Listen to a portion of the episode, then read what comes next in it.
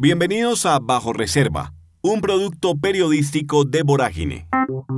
En este capítulo hacemos un recorrido detallado por este entramado de corrupción en el que se ha salpicado hasta la mamá del expresidente Iván Duque. Aquí comienza Bajo Reserva. Presenta y conduce Juan Pablo Barrientos.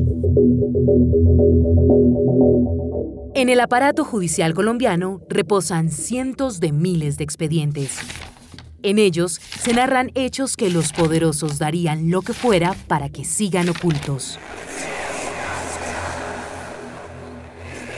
Muchos de estos expedientes aparecen con el sello Bajo Reserva. Bajo Reserva.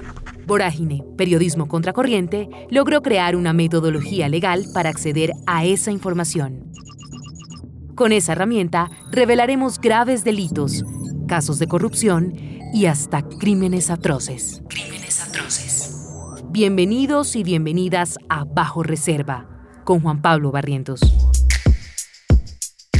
Y retomamos el tema de las marionetas. Es un tema fascinante, es escandaloso, pero a la vez es fascinante porque eh, en Colombia sabemos que hay muchos que roban, pero son muy poquitos los que se dejan pillar. ¿Por qué Mario Castaño?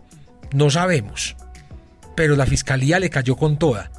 Primero capturó a nueve personas que eran sus colaboradores más cercanos.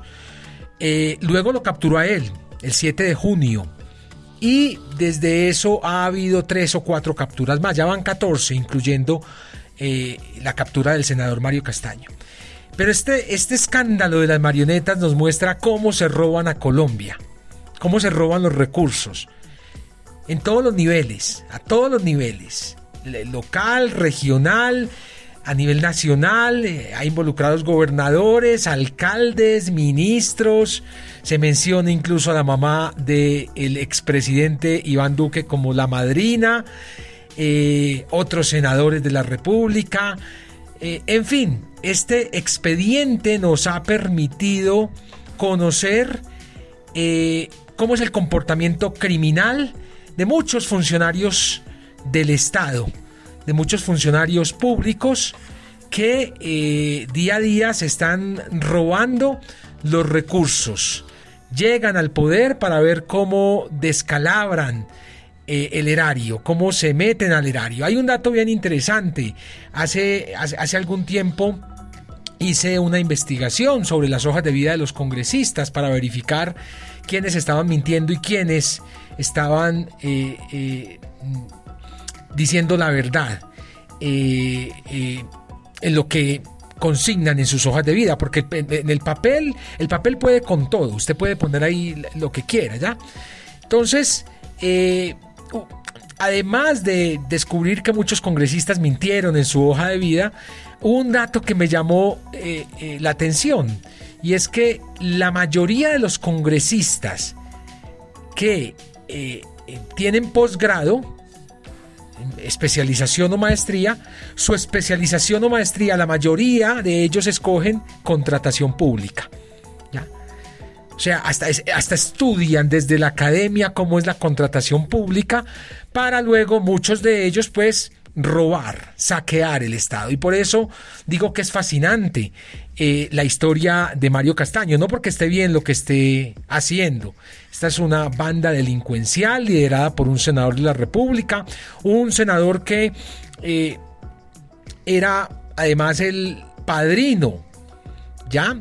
De, eh, o el titiritero, para, para usar los términos que eh, utilizó la fiscalía para bautizar esta red criminal.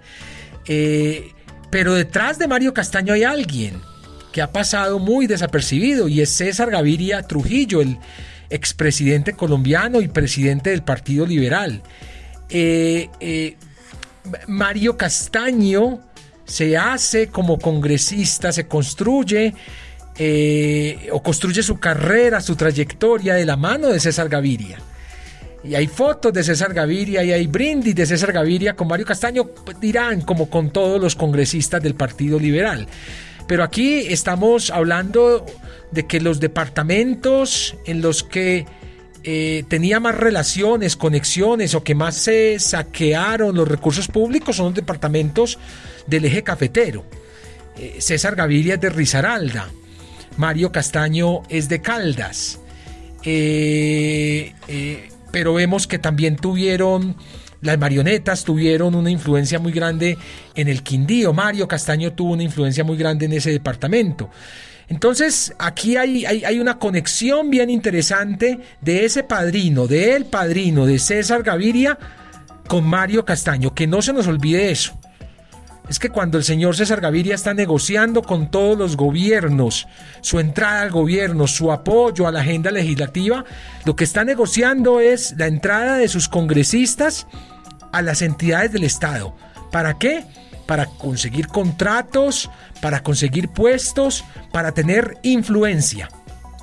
Entonces, que no se nos olvide que César Gaviria está detrás de Mario Castaño.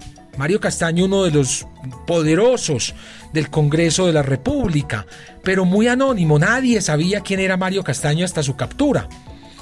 Eh, pero este señor era el que eh, tenía la batuta frente a los temas del presupuesto en el Congreso de la República. O sea, tenía mucho poder y tenía cómo eh, extorsionar a los mandatarios, cómo decirles, venga a ver, negociemos, cómo llevar supuestamente recursos del Estado a diferentes municipios y después reclamar eh, algo a cambio. ¿Qué? Votos. Sacó más de 70 mil votos o casi 70 mil votos en las pasadas elecciones. A pesar de que eh, las elecciones son una semana después de la captura de las nueve marionetas y que todos los medios de comunicación abrieron con la noticia de la captura de una banda delincuencial que lideraba un senador. Y a pesar de eso, pues gana. Eso demuestra que Mario Castaño eh, eh, logró permear muchas entidades del Estado a nivel local, a nivel regional, gracias a el poder que tenía en el Congreso de la República para el manejo del presupuesto. Es también eh, conocido en el bajo mundo eh, como el padre de la ley de licores. Eh, entonces es muy poderoso en, en, muchos departamentos, sobre todo que tienen licoreras. Él manejaba, por ejemplo, la distribución de licores en el Chocó. Eh, pero él se forma en la industria licorera de Caldas, se forma ahí, sabe cómo es el manejo de los licores, eh, se mete en ese negocio, pues además de, haber sido funcionario, eh, se mete en ese negocio, monta sus empresas, llega al Congreso y en el Congreso saca adelante esa ley de licores, esa ley que le pone unas barreras a los licores extranjeros para beneficiar eh, pues los licores locales. Y, este es un país cantinero ante todo, ¿no? Aquí las, las, las licoreras dependen de la gobernación, de las gobernaciones. Las gobernaciones son, son las dueñas de, de las licoreras. Entonces este es un país cantinero. Es así como la plata que dejan, por ejemplo, los licores, que dejan las loterías, el chance. Eso, eso, eso, eso, eso va a algo que se llama rentas departamentales. Y ahí sí que hay corrupción. Y ahí sí que no nos hemos fijado eh, o, no hemos revisado bien qué es lo que ocurre. Y ahí a ese botín es a donde quieren llegar muchos políticos en Colombia, las rentas departamentales. Y es ahí a donde llegó Mario Castaño, como padre de la ley de licores eh, eh, de Colombia.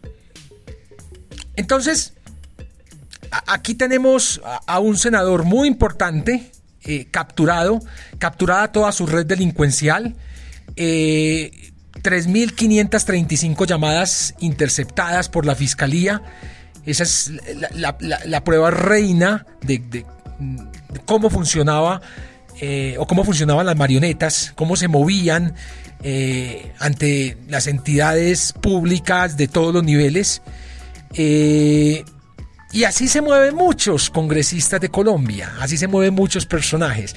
¿Por qué le cayeron solo a Mario Castaño? No sabemos. Por el momento toca aplaudir que al menos cayó uno, ¿ya? Eh, ojalá así le cayeran a todos. Eh, pero al menos cayó uno.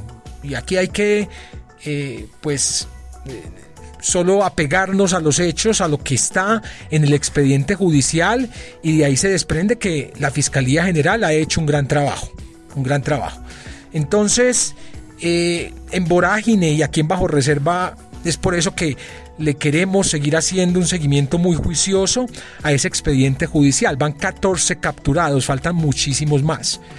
Pero eh, lo de las marionetas es la, radiografía perfecta de cómo funciona Colombia porque ya sabíamos, ya en el bajo mundo ya uno, sabe que este senador o este congresista tiene cuotas allí, saca contratos allá, que tal entidad eh, eh, le, corresponde a este partido, le corresponde a este otro.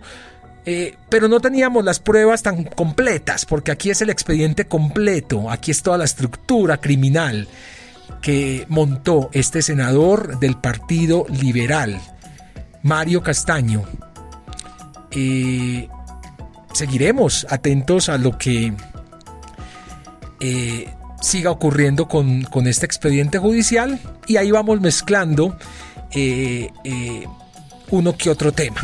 La, idea es que este podcast de Vorágine bajo reserva sea un poco más diverso y, aquí vamos a tocar todos los temas, pero pues queremos aprovechar la, coyuntura de lo que está ocurriendo con las marionetas para seguir contándoles eh, lo, que, lo que pasa allí. No, no significa esto que nos vamos a quedar toda la vida con esto y no vamos a tocar otros temas porque pues sabemos que este país se lo roban por todos lados y muchos personajes, no solo Mario Castaño, pero aquí eh, pues como periodistas nos ha parecido interesante hacerle seguimiento a este tema, hacer, un mapa de, la corrupción que lideraba este senador, que es el mapa de la corrupción en Colombia, por decirlo de alguna manera.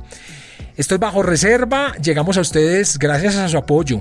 Ya ahí vamos, poco a poco, vamos sumando. Eh, los invitamos a que compartan este podcast en sus redes sociales, a que les cuenten a amigos, a familiares, se los envíen por su WhatsApp. Eh, ese es el, apoyo más importante que nos pueden dar. Pero también hay otro apoyo y es el apoyo económico. Aquí hay muchísima gente involucrada en la realización de este podcast. Eh, el maestro Ricardo Mendivil, su esposa Camila Gómez y un equipo grande se le meten a diario a que esto quede un poco más digerible, más escuchable. Así que les agradezco a ellos, eh, a Pacho Escobar, a Luis Bonza, a David, nuestro practicante en Vorágine, obviamente a todo el equipo de Vorágine, a Angie, a Camila que están con las ilustraciones diarias, a Guarnizo, a Laila, que se le meten de lleno a revisar y a leer cada una de estas historias. Eh, a María José, nuestra gerente en Vorágine, nuestra directora ejecutiva, que está muy pendiente de todas las cuentas.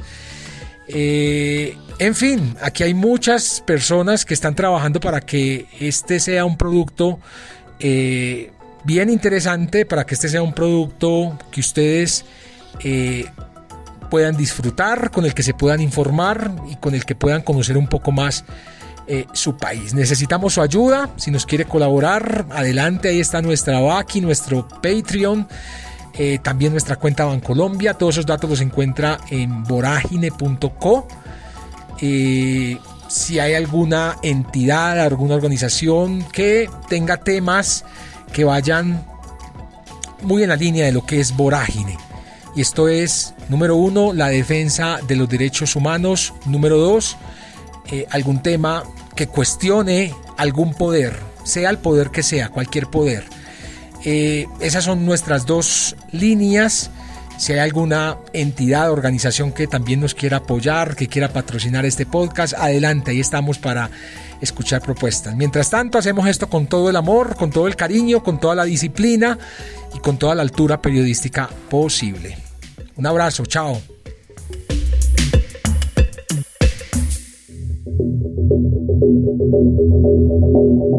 Bajo Reserva es un podcast de Vorágine, Periodismo Contracorriente, una producción de Ricardo Medivil para Virtua.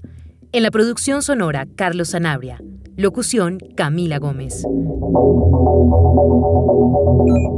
Más investigaciones e historias en www.voragine.co y en redes sociales, arroba vorágineco. Gracias por escuchar.